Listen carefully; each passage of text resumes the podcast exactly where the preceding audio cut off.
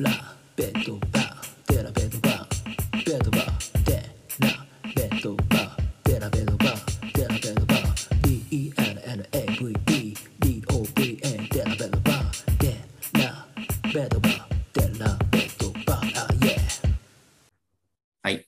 えー逃げるは恥高でラベドバ第12回目始まりました。イェイ。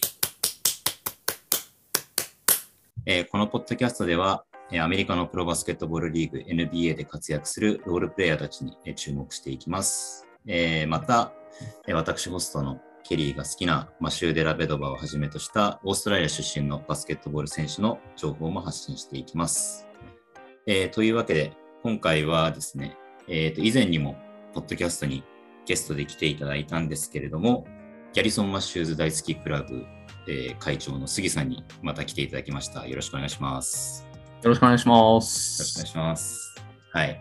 で、えっ、と、来ていただいたのには、まあ、理由がありまして、えっ、と、前回の、あの、ポッドキャスト聞いていただいた方は、えーお分かりかと思うんですが、まあ、ずっとマッシューズは、えっ、と、2way 契約、で本契約を、まあ、もらえてなくて、まあ、今後どうなるかっていうところで、えっ、と、ポッドキャスト終わっていたんですけれども、えこの度、進捗がありまして、えーキャリソン・マッシューズさんが無事に本契約を結ぶに至ったということで、えーまあ、2人でお祝いをしようという回になっております。はい、改めまして、杉さんおめでおめでとうございます。ありがとうございます。いやー、素晴らしい。いや、嬉しいですね。自分のことのように嬉しいです。いやー、なんか、ね、最初、まあちょっと後でまた詳しく話そうと思うんですけど、あの、ポッドキャスト撮った後ぐらいに、全然どっからも声がかからないみたいな、はい。確か、なんか夏があって、そうですね。1ヶ月ぐらいは何もなかったかなっていう印象ですね。ね、周りがどんどん決まっていく中で、はい。で、杉さんが、こいつが決まってなぜマッシューズが決まらないみたいなツイートを ひたすらしてるみたいなあやってましたね。日々を、あの僕は見見ているっていう感じだったんですけど、はい。いや、本当に、あの決まってよかったです。ありがとうございます。でもね、これはちょっとやらない、ややらないといけないかなと思って、まあ、本契約ね、あの12月の真ん中ぐらいでしたよね、に、えーと決まって、まあ、すぐにちょっと杉さんにあの連絡を取って、はい、ぜひちょっと本契約を、まあ、取るまでに至った経緯とか、まあ、杉さん的になんで本契約を今回は取れたかとか、まあ、ちょっとそういう話を、えー聞けたらいいかなって思ってるので、まあ、ちょっとそれまた後ほどあのよろしくお願いします。はい。お願いします。はい。でですね、あのーまあ、杉さんは、えーギャリソン・マッシューズが大好きであるのと同時に、ワシントン・ウィザーズファンでしたよね。そうです。はい。なんで、まあちょっとオープニングトーク的な感じで、最近のウィザーズがどんな感じかみたいな話を聞きたいかなって思ったんですけど、はい。まああの、僕ちょっとあんまり見れてなくて、あの、ざっくりどうですかね、最近のウィザーズは。と今シーズンは、まずヘッドコーチが変わったんですよね、最初に。はいはい。で、スコット・ブルックスから、えっ、と、アンセルド・ジュニアに変わって、はいはい。で、去年、核の選手の一人だったウエストブルックを出して、レイカーズから、えっ、と、ハレルとクズマと KCP。はい。で、あと、それの関連トレードで、ネッツからディンウィディと、うんペイサーズから、えっと、アーロン・ホリデー。はいはい。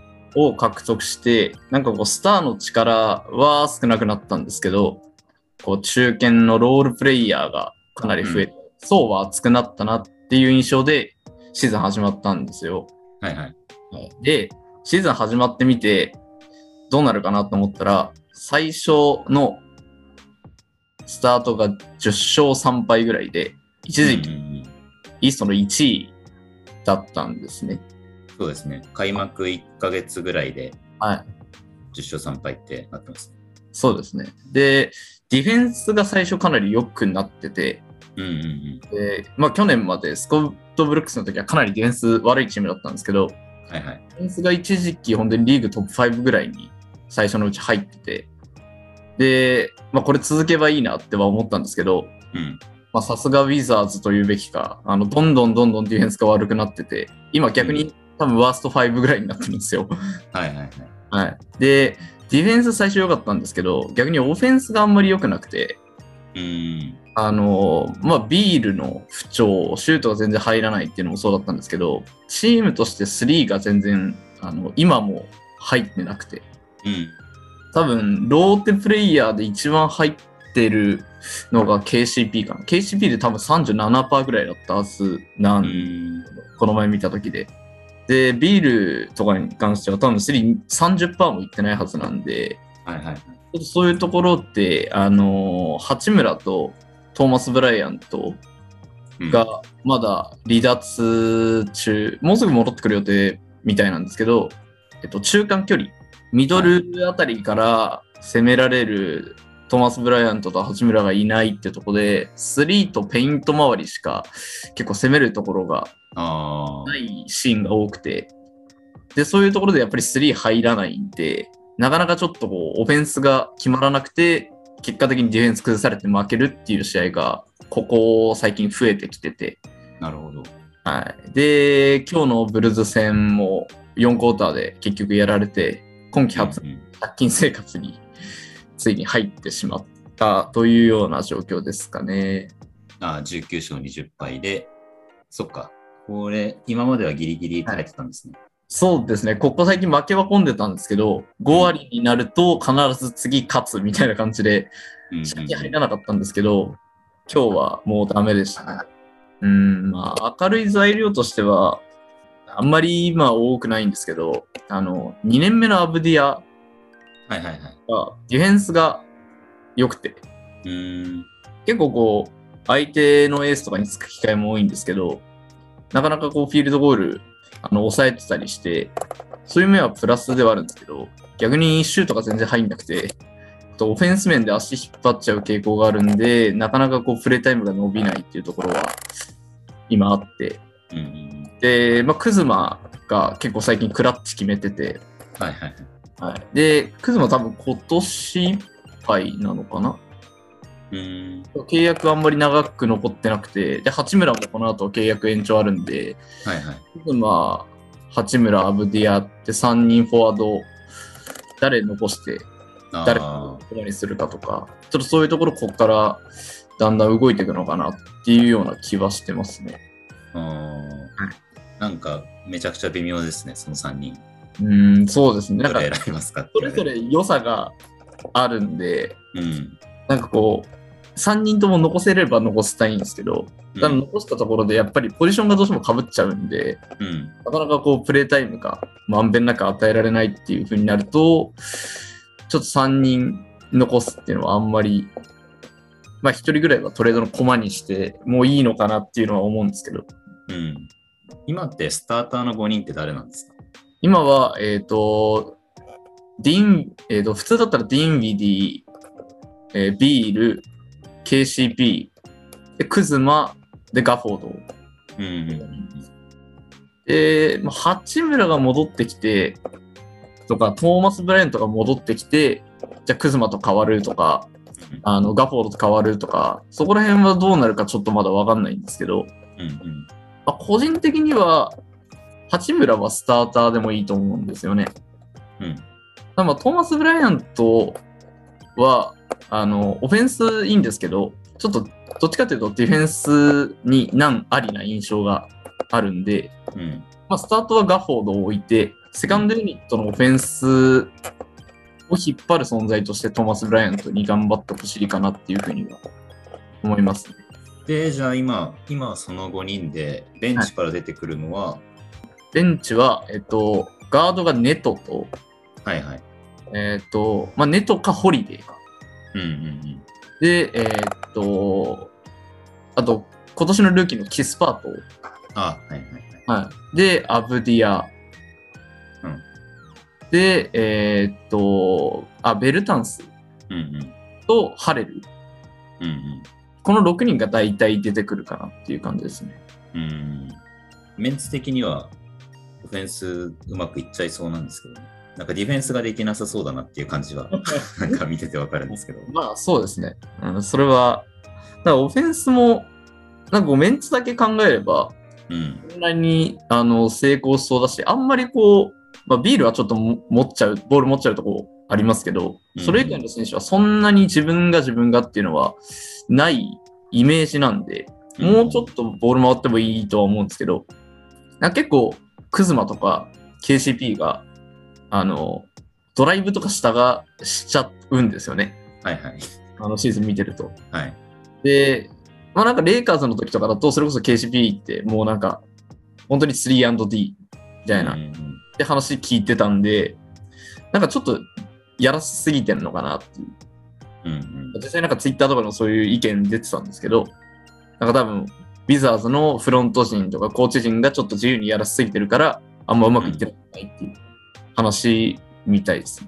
うんうんうん確かになんかちょっとみんな、みんななんか同じぐらいの選手が揃っちゃってるから、ね、セカンドオプションとかサードオプション誰でいくかみたいな、序列があんまり決まってないのが確かに、全然見てないですけど問題なのかもしれないですね。あ そうです。あの、シーズン序盤はハレルがめちゃくちゃ良くて、はいはいはい。本当にあの、今はあんま元気じゃないんですか、彼は。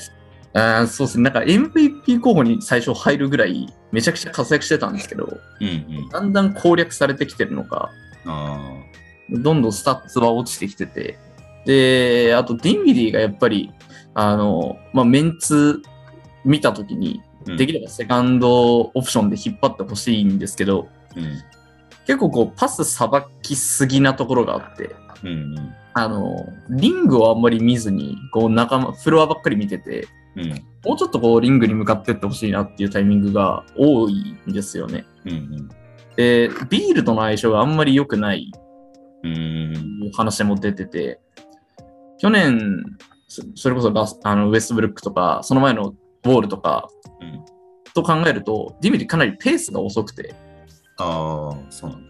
今までウィザーズって結構ペースはリーグでも速い方だったんですけど、はいはいはい。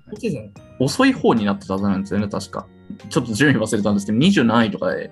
普通に遅い方だったんで、もしかしたらそこがこうビールとかと合わなくて、うんうん。あの、調子が上がってこない原因なのかなっていうふうには思ってますね。うんうんまあ、ビールは、あの、ここ数試合、まあ、ディンウィディちょっと、ディンウィディ以外もなんですけど、あの、プロトコルで、欠場はいはいが続いてた時に、あの、クズマとビールが結構ずっと活躍してて、うんでビールはシュートタッチだんだん戻ってきた感あるんで、いうん。や、ここでメンバーみんな戻ってきた時に、ビールがこの調子だったら、もうちょっとオフェンス戦えるかなっていう印象ではあります。うんうんうん。でもやっぱ八村と、はいえーっと、ブライアント。あ、はい、トーマス・ブライアントが戻ってくるっていうのははいいいですね。まだよ余地があるっていうか。そうですね。はい。まあ、そこを抜きで今まで戦ってたわけなんで、うんうん。単純に名前だけ考えれば、うん二人ともプラスにはなるはずなんで、あとはどれだけ他のメンバーとうまく、あのープレイできるか、だとは思いますけど、まあ、ちょっとディフェンスはあんまり良くならないかなっていう気はしますけど。うん。なんかそう、そんな感じははい。しますね。うんまあ、去年までも大体そんな感じだったんで、うんとりあえずどっちも今悪いんで、せめてどっちかだけでも良くしてほしいなっていうのはありますけど。あでも今回のヘッドコーチってどっちかっていうとなんかディフェンスで名高いみたいな感じじゃなかったでした？ああ、そうです、そうです。ナゲッはいツとかも結構ディフェンス寄りだったはずなんですけど、うんうん。確かにウィザーズが呪われてるのか、ウィザーズ来るとあんまりディフェンスは良くならないっていう。まあでも1年目で、ね、これだけ急にぜなんかメンツがすごい変わってだと難しい部分あるのかもしれないですね。あそれはありますね。ヘッドコーチ経験がない状況なんで、ああ、もうちょっと長く見たいところはあるんですけど、うんうん。ただ今のウィザーズはあのビールとの延長けあの契約延長の問題があるんで、そこを考えると、あんまり悠長にもやってられないなっていうのはありますね。次、次の試合がマジック戦で。それはアウェーなんですけど、それ終わると、ホーム8連戦になるんですよ。ああ、そうなんだ。はい。で、あの、1月末の試合まで確かアウェーがないんで、うーん。なんで多分いいですね。はい。で、多分この8連戦の頭、最初ぐらいで、まあ、良ければ八村が多分戻ってきて、で連戦の終わりぐらいで、トーマス・ブライアント戻ってくるんじゃないかみたいな話だと思うんで、まあ、そこでうまく調子を上げて、できればオールスター前まで終わらせたいなっていうところはありますね。うん結構イースト談合状態なんで3、3位か4位ぐらいから今12位ぐらいまで結構ゲーム差なかったはずなんですよ。うんうんなんで、ちょっと勝てばすぐ上に上がるし、ちょっと負ければすぐ下に下がっていく状況なんで、うん。まだ全然諦めるところじゃないかなっていうのは。いや、全然そうですね。はいそう、なんかあの、さっきちょっと KCP の話が出てきたんですけど、はい。僕、あの、前、ちょっとレイカーズも若干気にしてた時期があって、はい。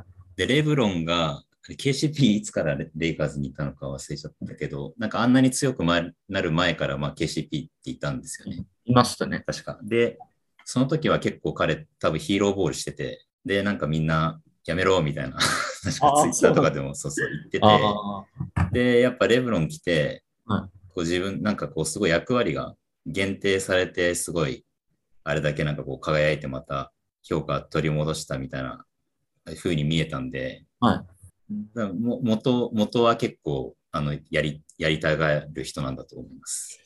これが、レブロンがいなくなっちゃったことで。止めなんか、その、そうですね、チームの中で、うん。あの、こう、役割をもっとこう限定して、限定してくれって言えばやってくれるのか、そのレベルの選手が来たらやってくれるのかちょっとわかんないですけど、うん。うんなんかその、昔非難されてた KCP をなんか思い出しましたね、最近のあれを見て。ああ、そうなんですね。うん。ああ、ウィザーズ今、い最年長がビールとか、それこそ KCP とかになってて、30代の選手が確かいないんですよ。うんうんなんで、多分そこで止められる選手がいない。逆にビールとか KCP にあんまり物を言える選手がいないと思うんで、うん。うん。そこでビールとかがもうちょっと言ってくれればいいんですけど、結構仲いい2人らしいんで、うんあんまり言えないのかもしれないですね。今、ウィザーズ19勝20敗で、はいでもし下もすごい団子ですね。12位のホークスがはい17勝21敗。そうですね。で、5位のシクサーズが22勝16敗とかなんで、ね、ちょっとどうなるかわかんないけど、ちょっと時々チラチラ。まあでも八村君がね、帰ってくるってことなので、気にして見てみようかなと思います。お願いします。はいあの、最近僕あれを聞いて、はいあの、ワズ君っているじゃないですか。ああ、はい。で、ワズ君をくん、くんづけするほど別に仲良くないんですけど、はい。ワズさんが、あの、はポッドキャスト始めて、はいえっ、と、なりふり構わずウィザーズミンっていうポッドキャスト。なんかこの前やってましたね。あ、はいはいはい。聞けてない。あの、面白かったです。なんかあの、悲しんでました。ウィザーズの現状を嘆いていました。ああ、本当ですか。ちょっと後で見てみます。うん、で、あの、ゲストが木之内くんっていうあのクリーブランドファンの人で、クリーブランドの話とかも結構してたんで、聞いてる方もし興味あったら、あの、聞いてみてください。最終的に何だったっけなあなんかイヤンマヒミの話とかしてましたね。もう 悲しみが度を超えて、マヒミか。マヒミのこといじって終わるみたいな風になってましたけど、あでもなんか現状が極めてよく分かって、はい、面白かったんで、わかりました。あね、あのもし皆さんよければ、ワズウィンも聞いてあげてください。聞いてあげてください。といった感じで、じゃあちょっと、えーっと、そしたら、まあ、マッシューズの話をする前に、あの恒例の、えーっと、このコーナーに行きたいと思います。えー今週のデラベドバニュース、イェーイ。はい、このコーナーでは、えーホストの私、ケリーが好きな、えーマシュー・デラベドバー関連のニュースを配信します。で、今週はですね、あの前回、あの、ハルさんにちょっと来ていただいて、あのデジョンテ・マーレーの話をちょっとしていただいたんですけど、まあ、その時のニュースとちょっとつながってる話でですね、今年、もう今年ですね、の2月の末にワールドカップのアジア地区予選っていうのが、まあ、沖縄で開催されることになっておりまして、で2月25から28日の4日間にかけて、えーオーストラリアとチャイニーズ・台北が、まあ、沖縄に来て日本と試合をしたりとか、まあ、そういう予選の試合がされるっていう話をちょっと前回ね、させていただきました。で、えーっと、これについてちょっと新しい話なんですけど、あの前回のエピソードの時に僕が、えーっと、NBL が、まあ、多分中断して、えーっと、その NBL の選手が代表選手として参加する、えーだろうみたいな話をしたんですけど、まあ、ちょっとそれに暗雲が立ち込めておりまして、えっとですね、まずはですね、えっと、NBL って今、うんと絶賛開催中なんですけど、オーストラリアのプロバスケットボールリーグですね。で、ちょっと COVID の、まあ、コロナの影響もあって、まあ、今回はその予選のためにリーグを中断しないっていう風になってる、えーみたいなので、えーともしかしたら、まあ、積極的にそのオーストラリアのそのリーグでプレーしている代表選手が、まあ、日本に来ないかもしれないっていうことになってます。でちょっと今この写真に出てる、えーとこの黄色い T シャツ着てるおじさんが、あのー東京オリンピックの時のコーチされてたブライアン・ゴージャンっていう、えーと監督で、で彼今あの NBL のイラワラホークスのヘッドコーチもされてるんですけど、で彼も結局そのチームをえっ、と、NBL の方のチームのちょっと状況を優先して、まあ、今回その沖縄には来ないってことを、ね、発表してます。だからまあそのぐらい代表戦の方に、まあ、優先度を、えー高める人がちょっと減ってくるかもしれないっていうふうになってます。まあ問題としては結局代表戦の時だけ試合の穴を開ければいいってわけじゃなくて、多分今オーストラリアってまた隔離期間とかが結構厳しくてあるんで、まあ、戻ってきて、またすぐにあのリーグの試合に参加できないってなると、ちょっとかなりチームに帯同できないってことになるからっていうことで、えっ、と、リーグ側もそれをちょっと積極的にしようとしてないし、選手もまあ、どういうテンションかはちょっとまだわかんないっていう感じですね。はい。で、まあ、じゃあ、ブライアン・ゴージャン来ないんで、まあ、えっ、と、代わりのコーチの人は、えーロズ、ロズ・ビバリッチっていうあのコーチがいて、この人もともと、えっ、と、イラワラホークスのヘッドコーチだったり、まあ、あとアンダーの監督してた人みたいなんですけど、まあ、みたいな感じで多分オーストラリアのシステムをよくわかってるんで、まあ、この人になるみたいです。はい。でだからその入国の関係とかあるから、うーんと逆に言うと、えっ、と、今日本の島根でプレーしてるニック・ケイとかは、まあ、その、国をね、越えなくていいんで、あのー確実に来るっていうか、多分結構来てくれってお願いされるんじゃないかなと思ってます。でですね、まあちょっとあの、マットローグっていうあの、記者さんがいて、まあその人がまとめてた記事とかを見てたんですけど、えっ、と、元ね、オーストラリア代表で NBA のプレー経験とかもあるクリス・アンスティっていう人がいるんですけど、まあその人は、えーまあ結構そのデラベドバを絶対呼ぶべきって言ってて、まあ、このオリンピック終わった後でまたちょっと新しいチームになって、まあ、で、それこそ、えっ、と、五輪の時のメンバー、イングルスとかミルズとか、まあ、もちろん来ないんで、まあ、そういうちょっと新しいチームになった時に、あの、オンコートでもオフコートでも、うんと、監督と選手のそのコネクションの役としてできるデラベドが絶対必要みたいなことを言って、えーくれていたので、はい。まあ、そのぐらい、あの、来て欲しがられてるんで、まあ、デラベドバがね、どういう判断をするかっていうのも、まあ、ちょっと注目かなと思ってます。でもね、今、あの、沖縄もすごい感染が、感染数が大変なことになってるんで、この試合自体ちょっとやるのか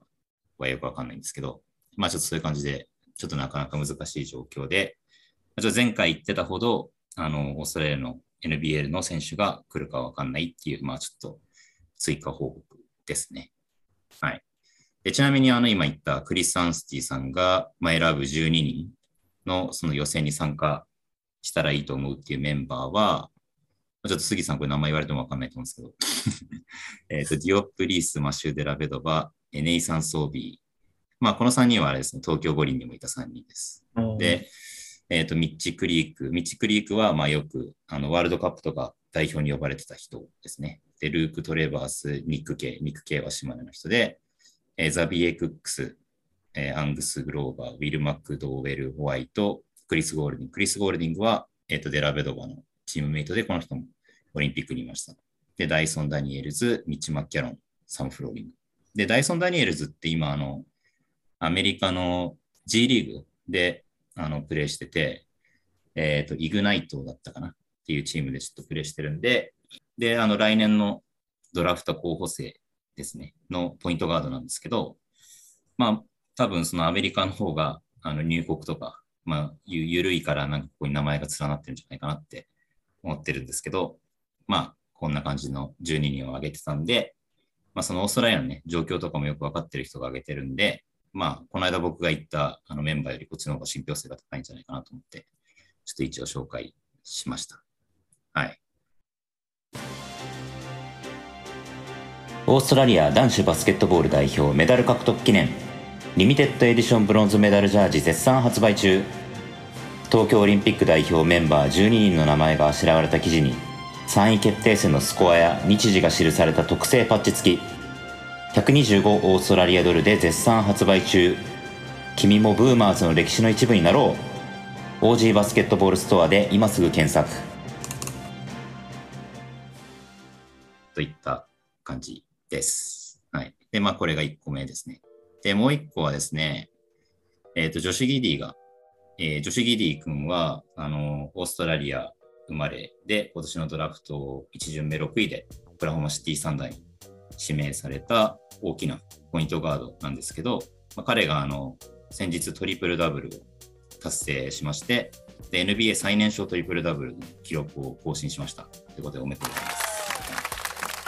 で、現地の1月2日のダラス戦で達成して、えー17点、13リバウンド、14アシスト、4スティールっていう、まあ、素晴らしい活躍で、ね、トリプルダブル達成しました。杉さん、女子ギディあの知ってます？知ってます、知ってます。はい。変態なパスしてました。だいそうですね。そこはいそうすんだみたいなのをすげえなって。はい。見てましたね。うんうん、で、えっ、と、今までね、まあ、いろいろ何回、何試合もあの経験して、どんどんどんどんスタッツ伸びてたんですけど、まあ、この達成した試合はですね、えっ、と、スターターがマイマチとこの5人、まあ、ジョシュ・ギディと、えっ、と、アーロン・ウィギンズ、タイ・ジェローム、ポクシェフスキー、アイザイア・ロビーっていう5人で、まあ、多分、聞いてる人のほとんどは、あの誰やねんって多分なってると思うんですけど、まあ、あのこの試合はですね、まあ、いわゆるあのオクラホマシティサンダーの中核になってる、えーっとシェイとか、シェイ・ギルジャス・アレキサンダーとか、あとルーゲンツ・ドートとかが、えっと、確か illness とか、あとはあのプロトコルですね、入りしてて、まあ、欠場してたって関係もあって、まあ、いつものそのスタメンで確実に出てる人がもう女子ギリしかいないっていう試合で、まあ、基本的にもうオフェンスのスタートはもう彼が常にやって、もう周りの4人もボールとりあえず取ったらあのギディを探すみたいな感じだったんで、まあそそのぐらいギディがコントロールできる試合っていう感じで、まあ、試合通してずっとなんかそれにちゃんと応え続けて、まあ、トリプルダブル達成したっていう感じですね。まあでもあのギディだけじゃなくて、この周りの人たちがちゃんとオープンのスリー決めたりとかもしてくれたんで、で、あとこの試合自体も最後まで2ポゼッション差ぐらいかな。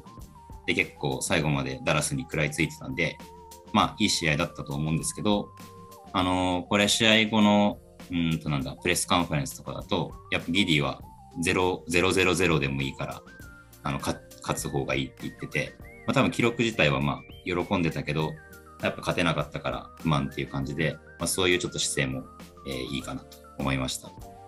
でですね、実は、まあ今日収録してるのが、えー、と1月の8日ですかね。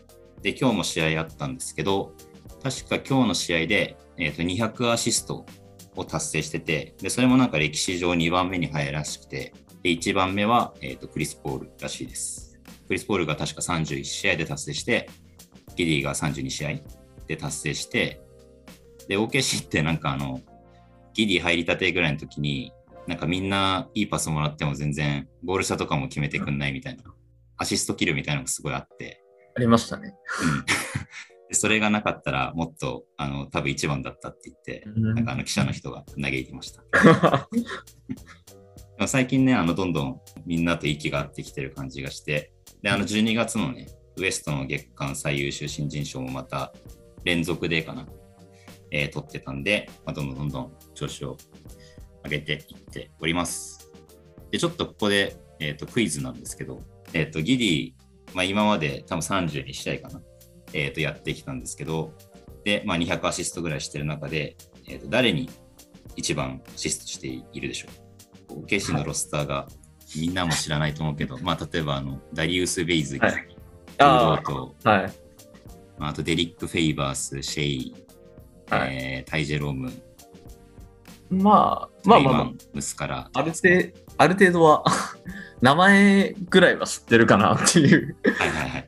うんあんまりこう、プレイ知ってるの数人ぐらいなんですけど、うん、でもなんか、普通に考え、普通に考えたら、はい。それはシェイとか、どうはいはいなんですけど、はいただそれだと多分クイズにならないんで、多分そこじゃないと思うんですよね。おなるほどなので。、ここはベイズリーだと思います。おお知ってるの俺ベイズリーとフェイバーズぐらいしかいないんで、まともなの。なるほど、なるほど。正解はですね、はい。すみ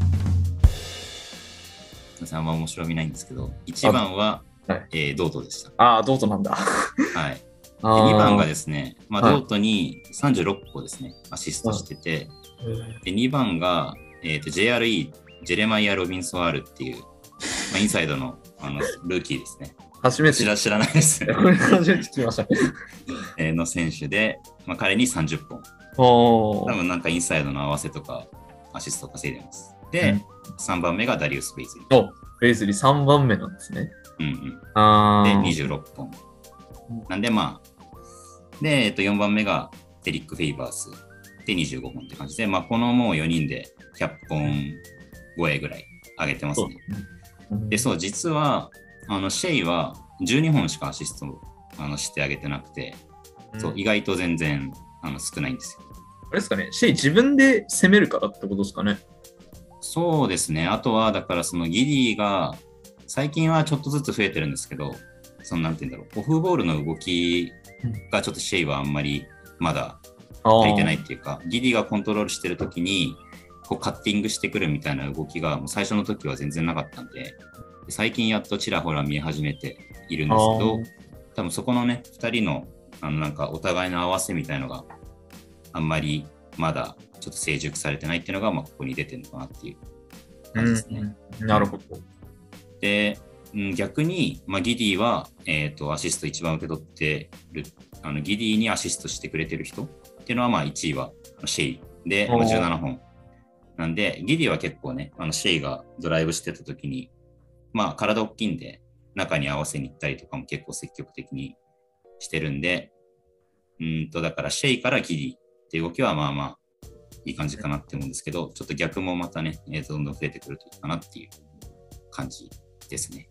はい。ぜひね、あの、このジェレマイア・ロビンソン・アール、ちょっと覚えててください。わかんないな。これちょっと後で調べておきます。はい。そうですね。まあ、あの、なんか、地地味っちゃ地味ですけど、うん。まあ、あの、いい選手ではあると思いますけど、普通に生きてたら多分知らないと思うんで。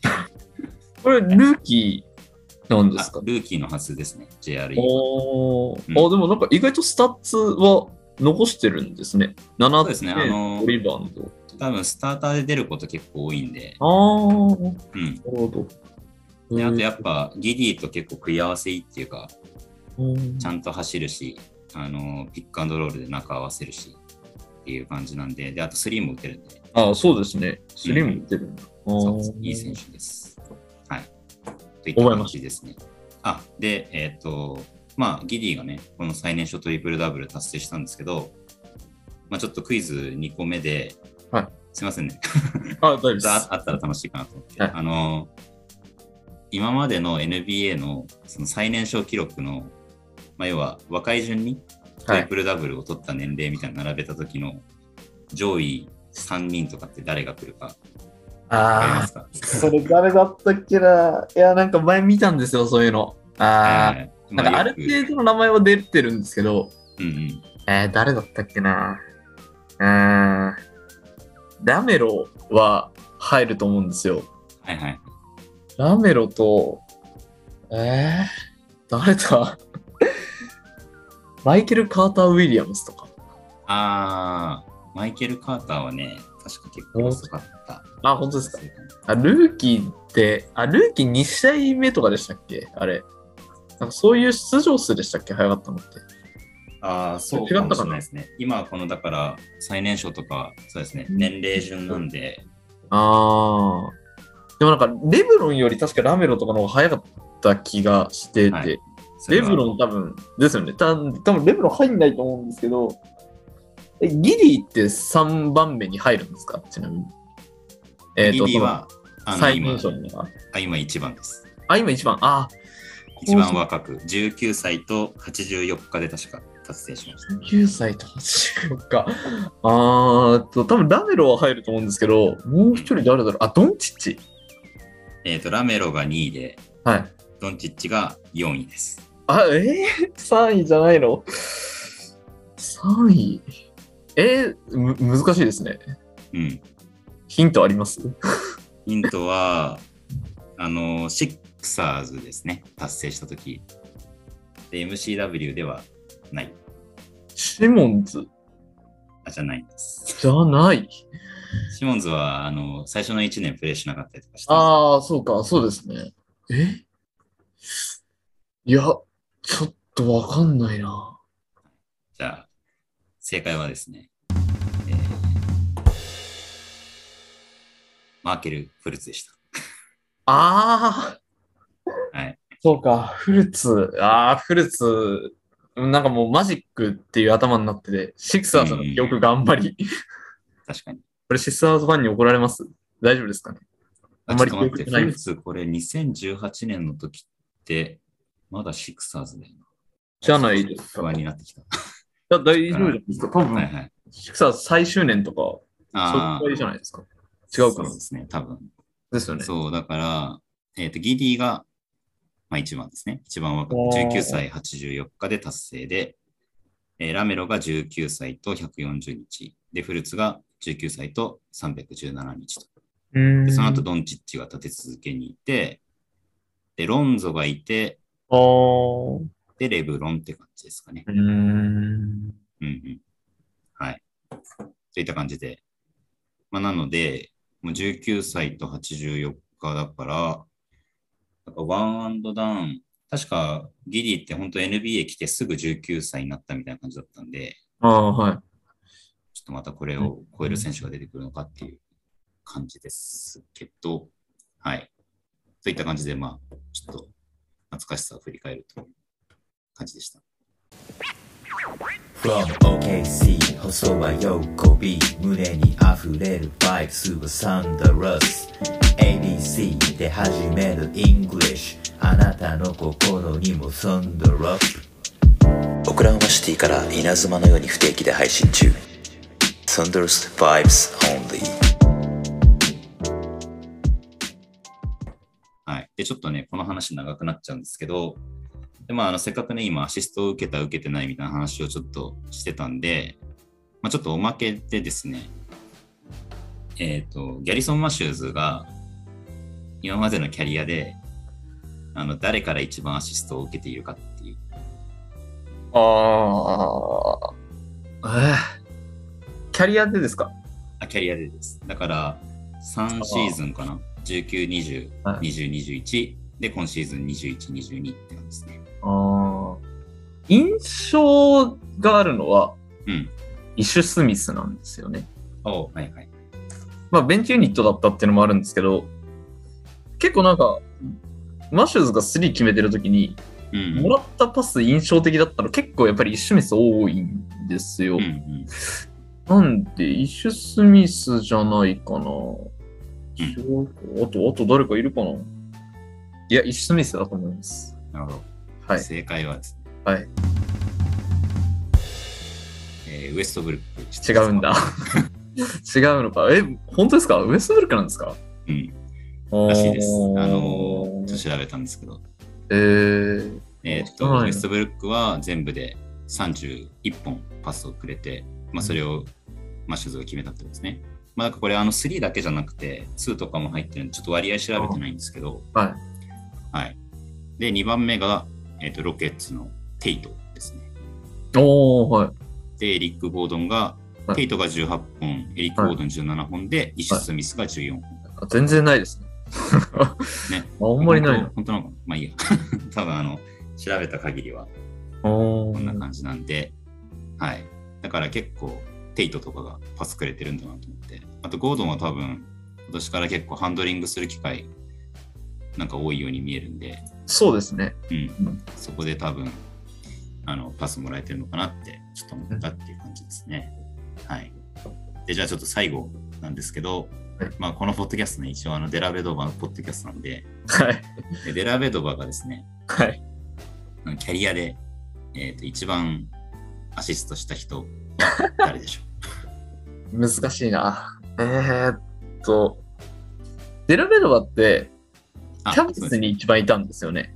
えーっと、そうですね、在籍年数で言うと、うんとキャブスに最初3シーズンいて、はいで、バックスに3シーズンいて、あー、バックス3シーズン。で、キャブスにまた戻って3シーズンって感じだったかな。あーはいバックスにいた時って、なんか最初のシーズンとか結構出てたイメージあるんですけど、最後の方ってあんまり、出てないですね。最後はあの、ブーデンホルツァー。あ、ブネフォルザーか。ブーデンホルツァーが来て、もう全然出られなくなっちゃいました。だからちょうどチームがすごい強くなった時にあ出られなーくなっちゃったけど、もともと来たての時は一応スタメンでしたね。うーん。いや、でもキャブスじゃないですかね。やっぱり、あの時のキャブス強かったんで。うんうん。で、デラベルはキャブスの時セカンドユニットですよね。そうですね、基本的には確かに。はい。カイリーの控えっていう感じだった最終的に。JR スミスとかおー。はいはいはい。じゃないかな。なんか、あの時のセカンドユニットあんまり覚えてないんですけど、JR スミスとかシャンパートとか、うんリスタン・トンプソンとか、なんかそこら辺だったき記憶がうんうん。あるんで、まあ、はいありえそうなの JR スミス。あ、トンプソンもあるかな。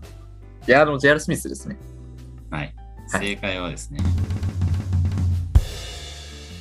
えートリスタン・トンプソンです。あれ？逆ですね。トリスタン・トンプソンで、えー132本。アシストしています。で、日本、日本差で、えーレブロン・ジェームズおー。130は本ですね。で、3番目が、えーケビン・ラブです。ケビン・ラブは、その、で、ラベドバがバックスから戻ってきた時もまだいたんで、あー。まあ、トリスタンもそうですけど、戻ってきた時に結構パスをあの供給して、戻ってきてからが50本ぐらいかな、多分上げてたんで、まあ、およそ半分ぐらい占めてるんで、まあそこまでチームにいたのがちょっと大きかったかなっていうですね。うんで、4番目がヤニスで111本で、5番目でえジャバリ・パーカーです。ジャバリ・パーカーに75本上げてます。はい、あー、まだパーカーがいた時か。そうですね。あ最初、デリーがバックス行った時はいたんですよね。で、そのシーズンの途中であの ACL をやっちゃって、あ離脱するまですごい、やっぱ速攻がすごかったんでね、ジャパリとかって、あーそうん。それに結構絡んでパスをたくさん稼いでました。で、なんと、え6位がジョーダン・クラークソン、ー。おー。63本。クラークソン。ああ、上げれば決めてくれるっていう感じで、なんかめっちゃ決めてくれてましたね。全然 JR スミス入ってないじゃないですか。うん、で、モズコフがいて、ジェアル・スミス。あーやっぱ、モズコフよりも下なんですか。うん、ああ、悲しいな確。かにちょっとな、この、あの、初期のキャブス時代を僕あんまり試合ちゃんと見てなかったんで、ちょっとね、確かに JR なんかイメージ的にありそうだけど、どっちかっていうとやっぱ JR はなんか、なんか最初の頃はね、あんまりデリー、その、キックアウトとか上手くなかったみたいな、あー高橋さんが話してたんで、うんちょっと多分なんかへ下手だったんじゃないかなって思います。はいはいうんやっぱレブロンはあの、プレーオフとかでも、カイリーが怪我して、デリーが出なきゃいけないみたいな、プレーあオフの時にかなりね、あのパスを上げてたんで、まあちょっとそれもあって、やっぱトリスタンとレブロンがワンツーっていう感じの結果でした。はい。といった感じで、まあ全然ね、どうでもいいんですけど。勉強にりました。はい。といった感じです。そしたらちょっとね、マッシューズの話いきたいと思うんですけど。